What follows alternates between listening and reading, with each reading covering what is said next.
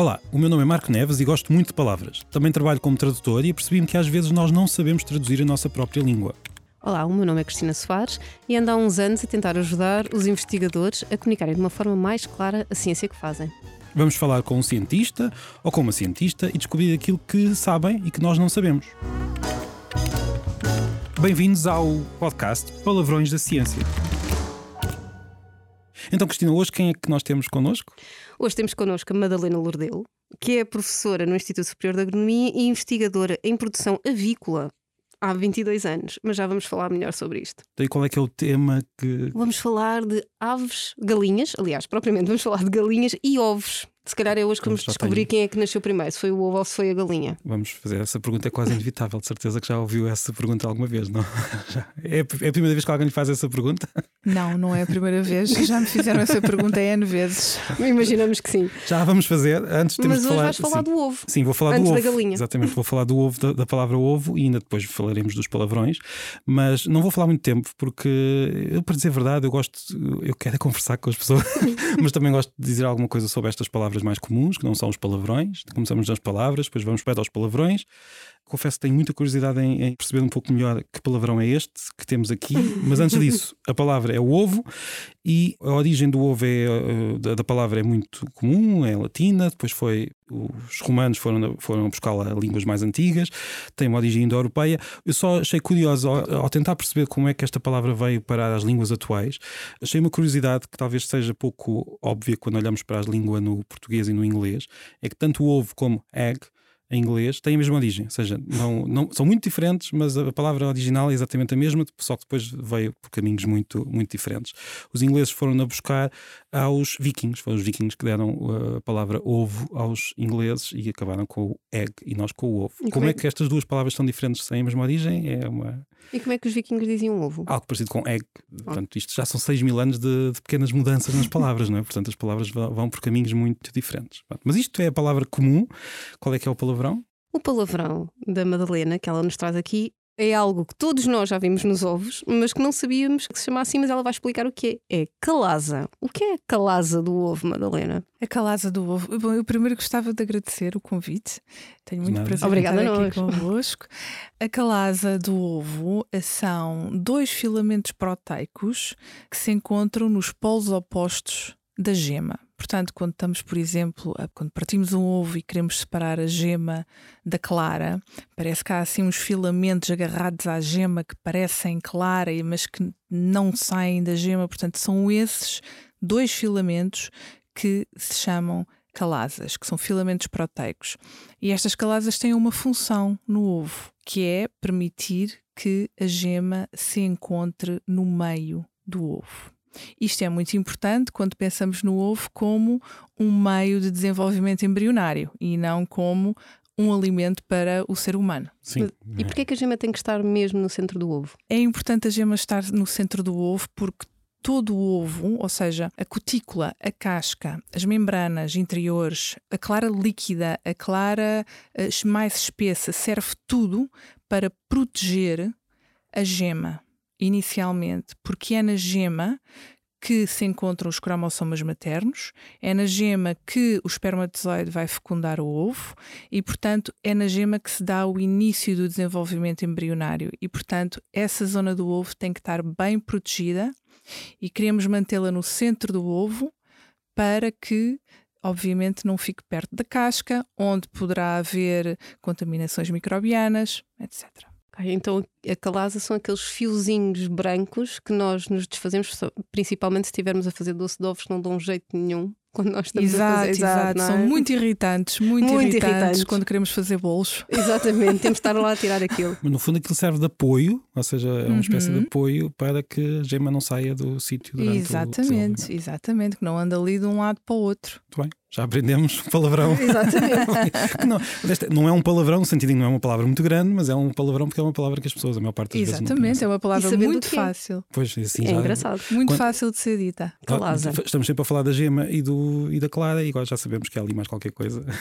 Madalena, uma das coisas curiosas que eu fiquei a saber é que a Madalena cresceu em Lisboa, mas no meio de galinhas. É verdade, é verdade, é verdade.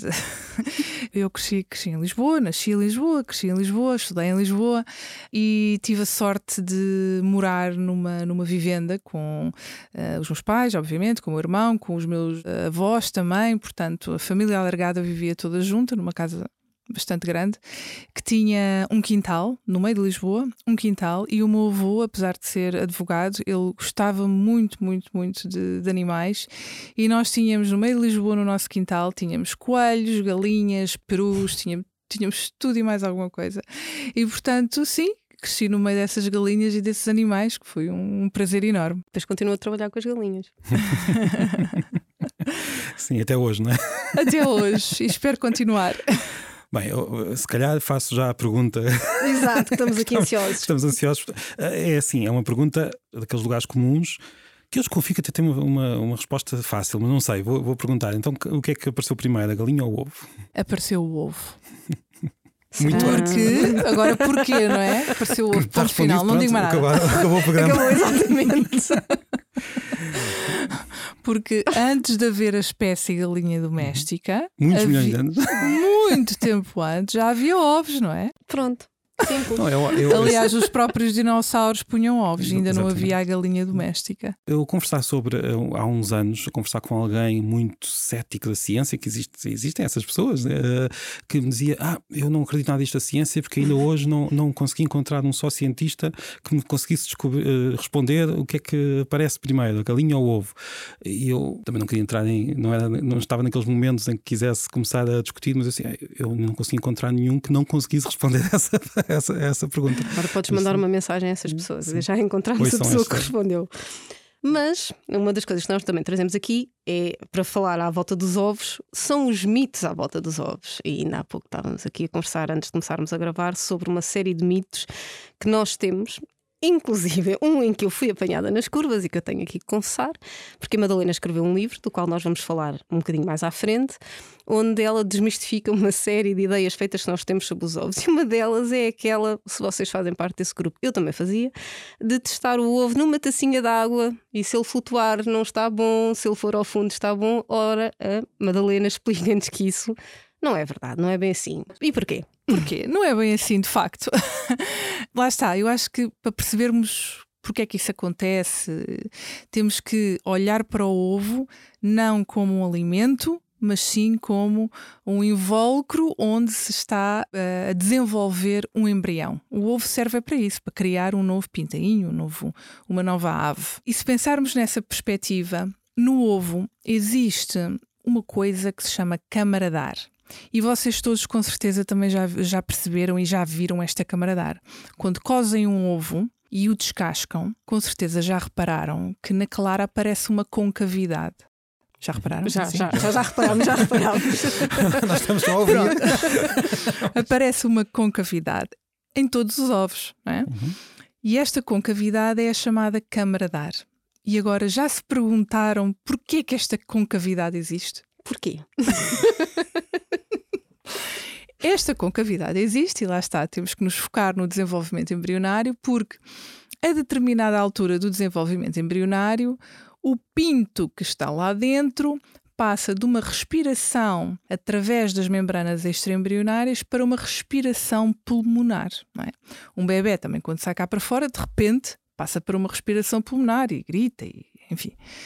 O pintainho, quando está lá dentro, faz essa transição dentro do ovo faz essa transição e tem que ter imediatamente uma fonte de ar disponível. E o ovo já vem preparado. E o ovo já vem preparado para isso, com essa concavidade que se chama câmara de ar. Esse termo é bastante claro. Exato. E muito... Ok. Tudo claro até aqui? Sim. Então vamos continuar. Esta câmara de ar vai crescendo à medida que o ovo vai envelhecendo. Ou seja, quando a galinha põe o ovo, a câmara de ar é muito pequenina, mas esta câmara de ar vai aumentando à medida que os dias passam. Porquê? Porque o ovo vai perdendo água através dos poros da casca e ao perder água, essa água é substituída por ar. E portanto essa câmara de ar aumenta. E por isso é que e por isso é que alguns ovos flutuam, porque é por têm uma câmara de ar maior. ok. E depois há outra coisa: há ovos que são postos com uma câmara de ar maior, há ovos que são postos com uma câmara de ar menor, mas bom, quando a gente vai fazer o teste de, de, boia, de fazer boiar o ovo, de flutuar o ovo, a única coisa que eu sei com esse teste é que se o ovo flutuar é porque tem uma câmara de ar grande, porque tem mais ar lá dentro. Se o ovo não flutuar, é porque tem menos ar lá dentro. É a única coisa que eu posso concluir. E não há nenhuma relação com a qualidade do ovo. Né? Agora, eu posso fazer uma relação. Eu posso dizer, bom, mas se a câmara de ar é maior, em princípio, o ovo também já foi posto há mais tempo, uhum. não é?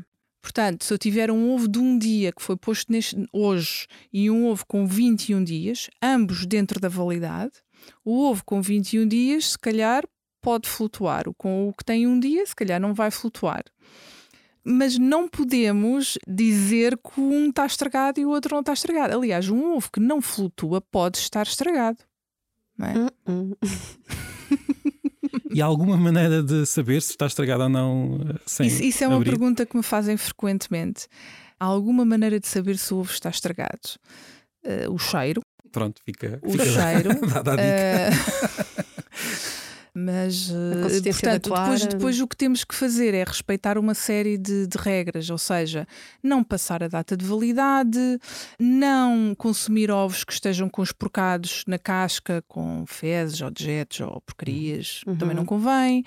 Se tivermos alguma dúvida relativamente à salubridade do ovo, devemos confeccionar o ovo até que todas as suas partes fiquem solidificadas, para termos a certeza que os micro-organismos são eliminados. Portanto, há aqui uma série de coisas que podemos ter em atenção. Agora, dizer assim este ovo está bom ou não está, o cheiro, o aspecto. Ou seja, não há assim um truque que, que seja. Não, o, não. É eu o, não conheço esse truque. É o não. senso comum, não é? Do cheiro, do aspecto. de olhar para o ovo e ver se ele está estragado ou não. não é? Certo. Uh, e há mais algum mito que seja muito comum? Temos este mito de, do ovo a boiar ou de boiar ou não boiar. Há mais alguma ideia que as pessoas tenham do dia a dia e que não seja. Sim, há um que irrita as pessoas que conhecem a, a realidade? Sim, há um mito enorme que é o mito das hormonas, claro. E depois também há o mito das rações, que é um mito gigante também.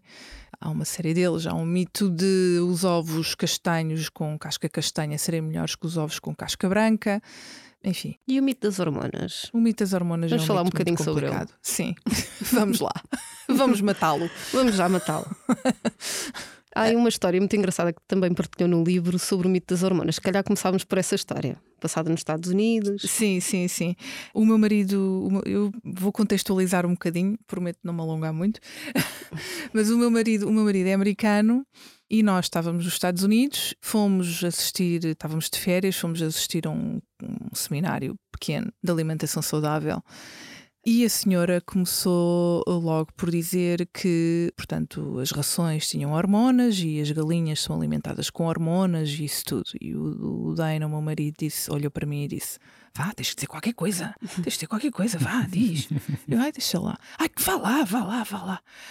E eu levantei a mão. Olha, eu tenho doutoramento em ciência avícola e estou aqui para lhe dizer que hormonas nas rações é um mito. E depois tentei explicar que a razão pela qual uh, os animais crescem tanto ou, são, ou são tão produtivos tem a ver com a seleção genética e melhoramento que tem vindo a ser feito há muitas gerações de galinhas e há muitas décadas.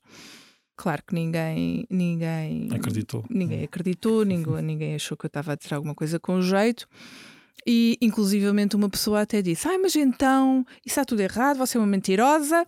Então, como é que eu vejo frango no supermercado com o rótulo a dizer No hormones added? Americanos, né? Sim. e eu disse: Pois, olha, isso é uma, é uma comum estratégia de marketing. Pois, como os cornflakes não terem glúten, não é? Sim, exatamente. Pronto. Mas, bom, viraram-se todos contra mim, disseram que eu tinha que ir embora. Eu fiquei altamente humilhada, altamente frustrada, fui-me embora e nunca mais quis lá meter os pés. e também me percebi, obviamente, que não devia ter dado ouvidos ao meu marido. Sim, cada não fala. Os bandidos vão ser muito perigosos. O... Mas já agora, já agora, eh, há alguma diferença cultural na maneira como nós encaramos os ovos uh, entre hum, Portugal e os Estados Unidos? Ou... Para já eles consomem muito mais ovos que nós. Nós consumimos muito poucos ovos. Nós achamos que, ai meu Deus, o colesterol. colesterol. Mas nós consumimos muito poucos ovos. A maior parte dos Estados Unidos consome só ovos de casca branca. E depois há uma coisa muito, muito curiosa, muito diferente entre Portugal e Europa, se calhar, e, e os Estados Unidos. É que nós, quando vemos ovos no supermercado, quando vemos ovos na, nas caixas de ovos, se o ovo tiver um bocadinho de penugem, um bocadinho de, de, de, sujidade. Nós até achamos aquilo tudo muito perto da natureza, muito. muito genuíno. Muito genuíno, exatamente. Enquanto nos Estados Unidos, de maneira geral, é o contrário. O ovo branco tem que estar completamente Imaculado, lavado, né? com um ar completamente estéril. Ok, portanto, para já é essa diferença de percepção. Mas isso depois tem consequências muito engraçadas, porque na indústria onde os ovos são processados, em Portugal, nos centros de embalamento e de classificação do ovo, o ovo não é lavado com água. Porque hum. nós não nos importamos de ver essas, essas sim. coisitas. Enquanto nos Estados Unidos o ovo é lavado com água. É okay. É lavado com água para tirar essas, essas sujidades todas. Quando o ovo é lavado com água, a água destrói imediatamente uma película à volta do ovo que se chama cutícula, que é uma película invisível que nós não vemos e que serve para proteger, portanto, tudo o que está dentro do ovo contra a contaminação microbiana que pode passar pelos poros da casca. E por isso, como nós não lavamos os ovos, a cutícula permanece intacta e por isso não precisamos de refrigerar os ovos no centro de classificação e embalamento do ovo. Os caminhões que transportam os ovos não precisam de ser refrigerados. Os ovos no supermercado não precisam de ser refrigerados. Enquanto nos Estados Unidos, não. Todo este trajeto. É com refrigeração. Em todo este trajeto, o ovo tem que estar refrigerado. Porque perdeu essa cutícula devido à lavagem. Tudo por uma questão de eh, cultural, lá está. Que, que... Sim, e, e, agradar ao consumidor. Nós, o produtor dá sempre ao consumidor aquilo que ele quer, uhum. não é? E, e, em casa nós também, pelo que estou a perceber, nós também não temos de pôr os ovos no, no frigorífico, ou, ou devemos A minha recomendação Sim. é uma vez que os ovos chegam a casa, depois de serem comprados no uhum. supermercado, que devem ser colocados no frigorífico. Porque esta cutícula, uhum. isto também tem uma razão. Não é só para encher o frigorífico. Porque esta cutícula naturalmente desaparece. E lá está, se a gente pensar no desenvolvimento embrionário, faz sentido que naturalmente, passado alguns dias, desapareça. Porquê? Porque a cutícula tem que desaparecer, que é para o embrião que está lá dentro poder começar a respirar através das membranas extraembrionárias que vão captar o oxigênio que está no exterior do ovo.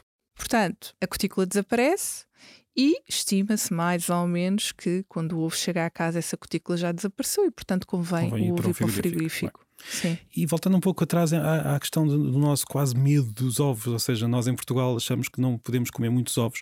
Na verdade, eu, lembro-me desde pequeno ouvir de várias pessoas familiares e não só, dizendo que não podia comer mais do que um ovo por dia. Era um limite quase sagrado.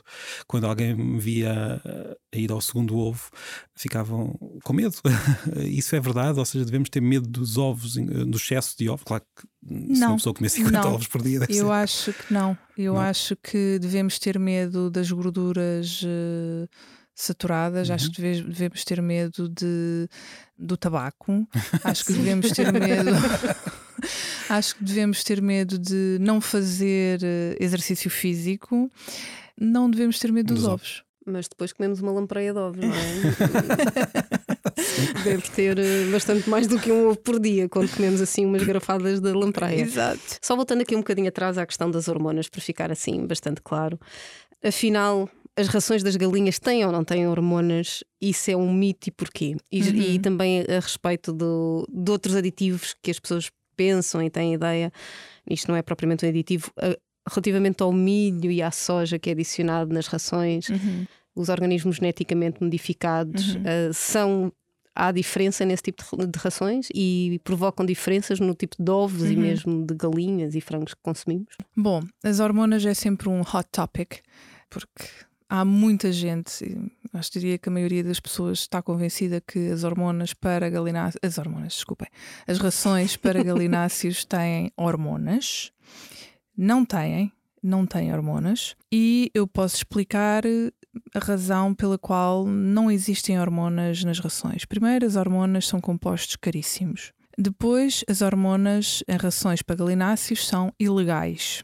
Depois, se, e isto é um exemplo que eu às vezes dou e que penso que este público vai entender, que é assim: há muitas hormonas, inclusivamente a hormona do crescimento, que são proteínas. E portanto, se nós, oh, nós, vá, as galinhas uh, as ingerirem, elas vão ser destruídas, certo?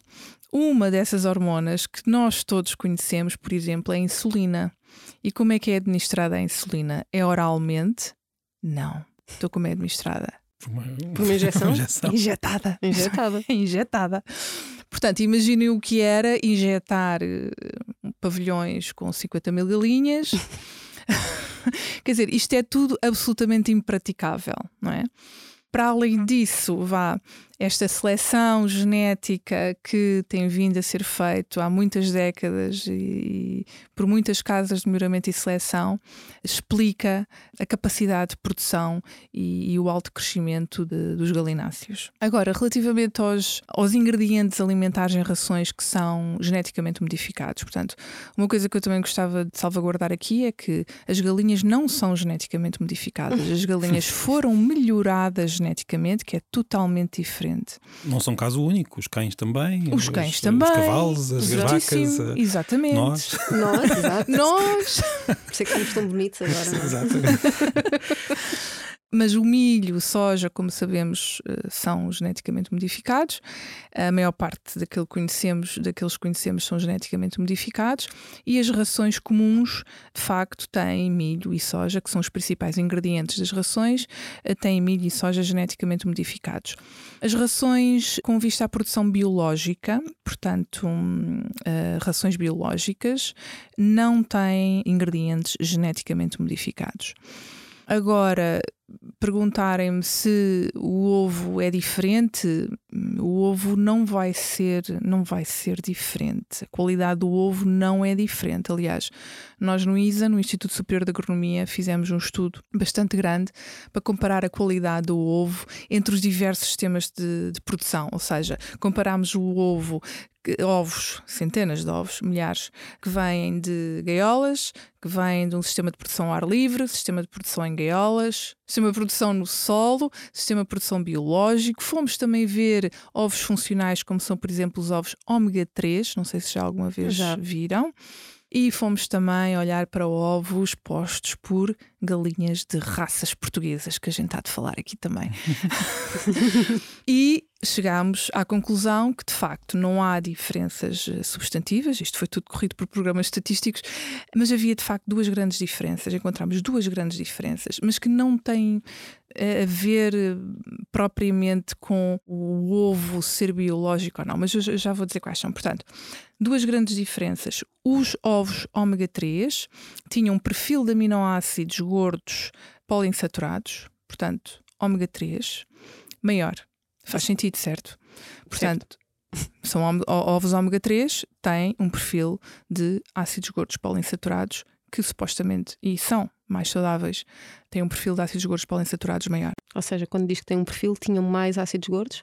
tinham mais ácidos gordos Ok. poliinsaturados. Portanto, o rácio de ácidos gordos poliinsaturados e, e outros era maior. Essa era a primeira diferença, não é? Portanto, havia Essa é a outra- primeira diferença. Portanto, se me forem perguntar qual o ovo de melhor qualidade, eu diria que são os ovos ômega 3. Ok. A segunda diferença que vimos que era significativamente diferente foi a cor da gema. A cor da gema nos ovos biológicos era sempre mais clara ou escura. Não faço ideia. era mais amarelinha ou mais alaranjada? Nos ovos biológicos a gema é sempre mais clara, mais, eh, mais amarela, mais Uhum. branquiçada. Nos outros ovos todos é sempre mais, alaranjado. Sim. E porquê? Porque nas rações biológicas não são permitidos pigmentantes sintéticos, não são permitidos aditivos sintéticos.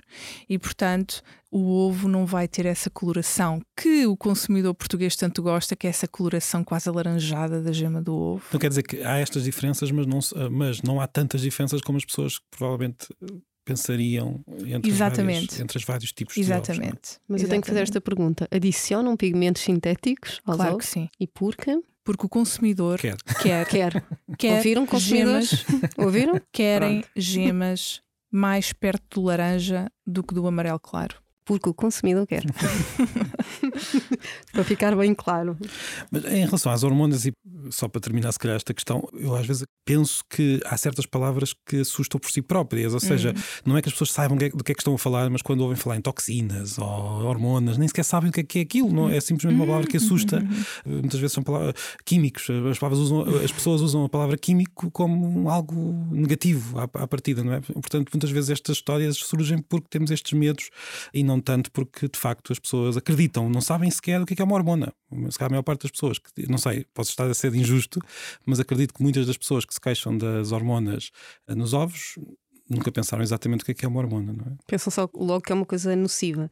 Mas a Madalena há pouco também falou e disse que íamos falar, que é muito importante, sobre as, raças, raças de galinhas portuguesas, que não Sim. são variedades. Não, é diferente. Raças. O que é uma raça e o que é que é uma variedade, já agora? Uh, e porquê é que chamamos raças? Pronto, uh, por acaso isto é uma terminologia que, apesar de ser simples, traz sempre alguma discussão, porque um, o que eu noto é que as pessoas, o público em geral, coíbe-se um bocadinho de dizer a palavra raças quando eu estou a falar de raças de galinhas portuguesas e dizem mais as espécies de galinhas portuguesas ou as variedades de galinhas portuguesas. Eu, eu percebo que há aqui uma conotação negativa com a palavra raça mas de facto é uma raça, porque a espécie é a galinha doméstica, é o galos domésticos. As raças, temos quatro raças de galinhas portuguesas puras. A variedade são diferentes tipos da mesma raça, que normalmente são distinguidos pela cor da plumagem. Portanto, eu posso ter uma raça com duas, três, quatro cores de plumagem diferentes e essas cores de plumagens diferentes é que originam as tais quatro variedades diferentes numa mesma raça. Ok. Portanto, raças, não tenham medo da palavra raça. E das raças portuguesas temos a raça amarela, temos a raça preta lusitânica, a raça pedrez portuguesa e a raça branca. E essas raças estão de alguma forma ameaçadas a Exato. desaparecer? Exato. Estão. Portanto, como eu já expliquei aqui, a indústria avícola está completamente dominada por estirpes comerciais que foram selecionadas e melhoradas já há, muitas, há muito tempo e continuam a ser. E, portanto, raças puras de galinhas têm tendência a desaparecer e as nossas estão particularmente ameaçadas. E, portanto, eu gosto sempre, quando tenho a oportunidade de falar, e enfim, uh, gosto sempre de, de, dar esta ressalva e alertar o público em geral e a sociedade civil para o facto disto estar a acontecer em Portugal. E se quando nós perdermos estas raças portuguesas, vamos perder o, este património genético sem qualquer possibilidade de o recuperar. Estas raças são animais que são muito mais robustos às condições climatéricas e territoriais do nosso país e, portanto, devem e têm que ser mantidas. Portanto, quando me pedem opinião sobre fazer um quintal lá em casa com galinhas, eu digo sempre e peço sempre para, por favor, acho muito bem, mas por favor, adquiram galinhas de raças portuguesas, que vão ficar muito mais bem servidos. Okay. Ao falarmos desta, destes temas, nós já falámos de mitos, já falámos de histórias, algumas histórias caricatas. As pessoas costumam ter interesse pelos ovos e pelas galinhas, eh, ou não têm? O que é, que é difícil nesta comunicação com o público em geral? Eu acho que as pessoas têm imenso interesse. E isso foi uma das razões pelas quais me motivou muito a escrever o livro. Têm imenso interesse, querem imenso saber. Uh, mas de facto é, é difícil quebrar os mitos os mitos são mitos por alguma razão, é difícil quebrar, porque é o que sempre se ouviu dizer, o que sempre se disse, tem às vezes mais força do que os fundamentos científicos. Sim, nós já falámos em episódios anteriores aqui com outros convidados que temos a, esta bagagem não é? histórica e Exato. mental de, de, das histórias que vamos contando, que nos parecem quase eternas, enquanto que muitas vezes o conhecimento científico é transmitido, não é que seja mal transmitido, mas uh, é difícil, ou seja, a transmissão do conhecimento para lá daquilo que nós acreditamos. Por isso é que também é tão importante este trabalho de divulgação. não sei, Cristina, se queres apresentar o livro de hoje, não, já, já falámos dele, não é? Exato, já falámos dele. O livro de hoje é, obviamente, O Ovo da Madalena Lourdelo. É um livro realmente mesmo muito interessante, escrito de uma forma muito clara. Aliás, eu quando eu comprei o livro acabei por fazer uma pequena crítica, porque é raro ver uma linguagem assim tão clara à primeira vista. Também me apanhou nas curvas, como também já disse aqui, na parte dos mitos, e o livro está muito bem estruturado. Explica não só aspectos culturais, pequenas histórias, a questão dos mitos, e ainda tem aqui um extra para quem ainda não tiver convencido a ir ler, que são 12 receitas da chefe Justa Nobre, em que eu recomendo particularmente. Eu hoje estou a fazer recomendação de receitas, não sei se estão, estão a perceber, já desviei um bocadinho, que são as farófias de forno. Mas para além disso, este livro, para mim, foi um desvendar de algumas coisas que eu não conhecia profundamente e que a Madalena consegue explicar a quem não percebe nada de ovos da avicultura de uma forma mesmo muito, muito clara. Portanto, isto é mesmo a recomendação. Não sei se queres aproveitar o livro, mas Sim. há alguma recomendação para a comunicação de ciência Sim, que venha daqui? Até porque o subtítulo do livro chama-se Descascar mitos da galinha ao garfo, que é um subtítulo muito, muito engraçado. E a propósito do que tu estavas aqui a, a conversar. Mas antes de falares do. Eu queria dizer, não só o subtítulo é engraçado, como o título tem uma grande, uma grande qualidade, é muito direto. Todos nós sabemos ovo, ovo. do, que é que, do que é que o livro está Exatamente. a falar. Exatamente. A respeito do, do, que estavas a conversar com a Madalena, uh, sobre a questão de desmistificar, há muitas vezes aquela ideia feita da parte dos investigadores: ah, eu agora chego ao pé das pessoas que têm ideias parvas do género de uhum. irem testar os ovos na taça e vou com uma meia dúzia de factos e as pessoas uh, vão mudar de ideias. E tal como tu estavas a dizer, não, há que pensar que isso é tudo um trabalho muito mais moroso que é a má notícia. É possível, mas é muito mais moroso. Muito difícil. Porque nós temos que perceber o público que está do outro lado, perceber porque é que eles criaram esses mitos e não podemos esquecer que muitos desses mitos foram passados pelos pais, pelos avós, por pessoas de quem eles gostam e têm uma relação uhum. afetiva e que geralmente vem um investigador de fora que eles não conhecem de lado nenhum, não é? E além disso, nós próprios, se, se acreditamos numa, seja no que for, durante muitos anos, há um certo há um peso custo, mental. Há um custo emocional uh, muito grande sim. em largar a tua crença, é a tua Exatamente. forma de viver, não é? A Madalena faz esta comunicação de ciência em vários canais, não é? Temos o sim, livro, temos... Sim, temos o livro, eu também. Uh, fiz uma página, uma conta de Instagram só sobre ovos e galinhas, mas principalmente ovos. Eu já agora, se não se importam.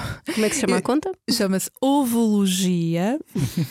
e a ideia de, de fazer esta conta de Instagram até foi um bocadinho independente da ideia do livro. E eu tive esta ideia do Instagram porquê? Porque houve uma altura que, já há alguns anitos, não muitos, que eu comecei a perceber que os meus alunos estavam nas aulas um bocado distraídos e a olhar para o telemóvel e eu espreitava, eles estavam a ver as contas de Instagram, sei lá do quê. E eu pensei, ah, é, vais ver como é que é. Não me ouves na sala, ouves no Instagram. e então eu comecei a desenvolver esta conta e foi o melhor que fiz para atrair os alunos, porque de facto eles sentem que fazem parte de um grupo, eles comentam as publicações que eu ponho, fazem likes e, portanto, e, e acabam por aprender imensa coisa quase sem esforço nenhum, porque à medida que vão olhando ali para o Instagram, acabam por aprender estas coisas todas sobre ovos e galinhas que eu quero transmitir nas aulas, mas obviamente transmito no Instagram de uma forma também muito mais clara e tem que ter alguma alguma paciência, algum trabalho, a escolher fotografias bonitas, a tirar fotografias, a tentar ter um texto absolutamente claro. Portanto, isto dá, dá trabalho, mas é completamente recompensador. Sem dúvida. Quem escreve, eu não sei, aproveitando o que a Helena disse agora, quem faz este tipo de divulgação tem de, como é que eu dizer, tem de aceitar que há este trabalho que tem de vir do lado do leitor para o lado de quem escreve, não é? Portanto, tem de ser da pessoa a pensar como é que vai uhum. conseguir como é que chega ao outro aquilo. lado. Uhum. Portanto, já sabem, Instagram, ovologia. Certo. Ovologia. É um bom nome, um bom nome. E vamos encontrar muitos ovos, imagino? Sim, muitos ovos, muita coisa acerca dos ovos, sim, sim, sim. Muitas curiosidades, muitas coisas giras, eh, os ensaios experimentais que vamos fazendo lá em agronomia, com galinhas e ovos muita coisa. Eu queria fazer mais uma pergunta. Como é que os alunos descobriram a conta? Foi mesmo. Foi, foi, hum, Porque eu, no início de todas eh, as minhas aulas. Só passam a cadeira de No início de todas as, as disciplinas que eu dou, eu faço questão de dizer aqui está esta conta, o TPC é seguirem esta conta. e ninguém passa a minha É disciplina estratégia- se não seguir. Estratégia de marketing muito. Agressiva, um bocadinho agressiva, Não, mas mas, é estra- mas funciona. Sim, funciona. você não, estamos a falar de uma estratégia de divulgação e de pedagogia, ou seja, é Claro, uma estratégia claro, pedagógica, por isso claro, parece-me parece claro. muito bem. Portanto, eu não sigo, confesso, mas vou passar a seguir. Ai, tem que seguir. Acabarmos aqui a, a- a nossa conversa, vai ser a primeira coisa que vou fazer, vai ser seguir aqui a, Ótimo. a página Ovologia. Muito obrigado. Obrigada, Madalena. Obrigada eu, obrigada eu.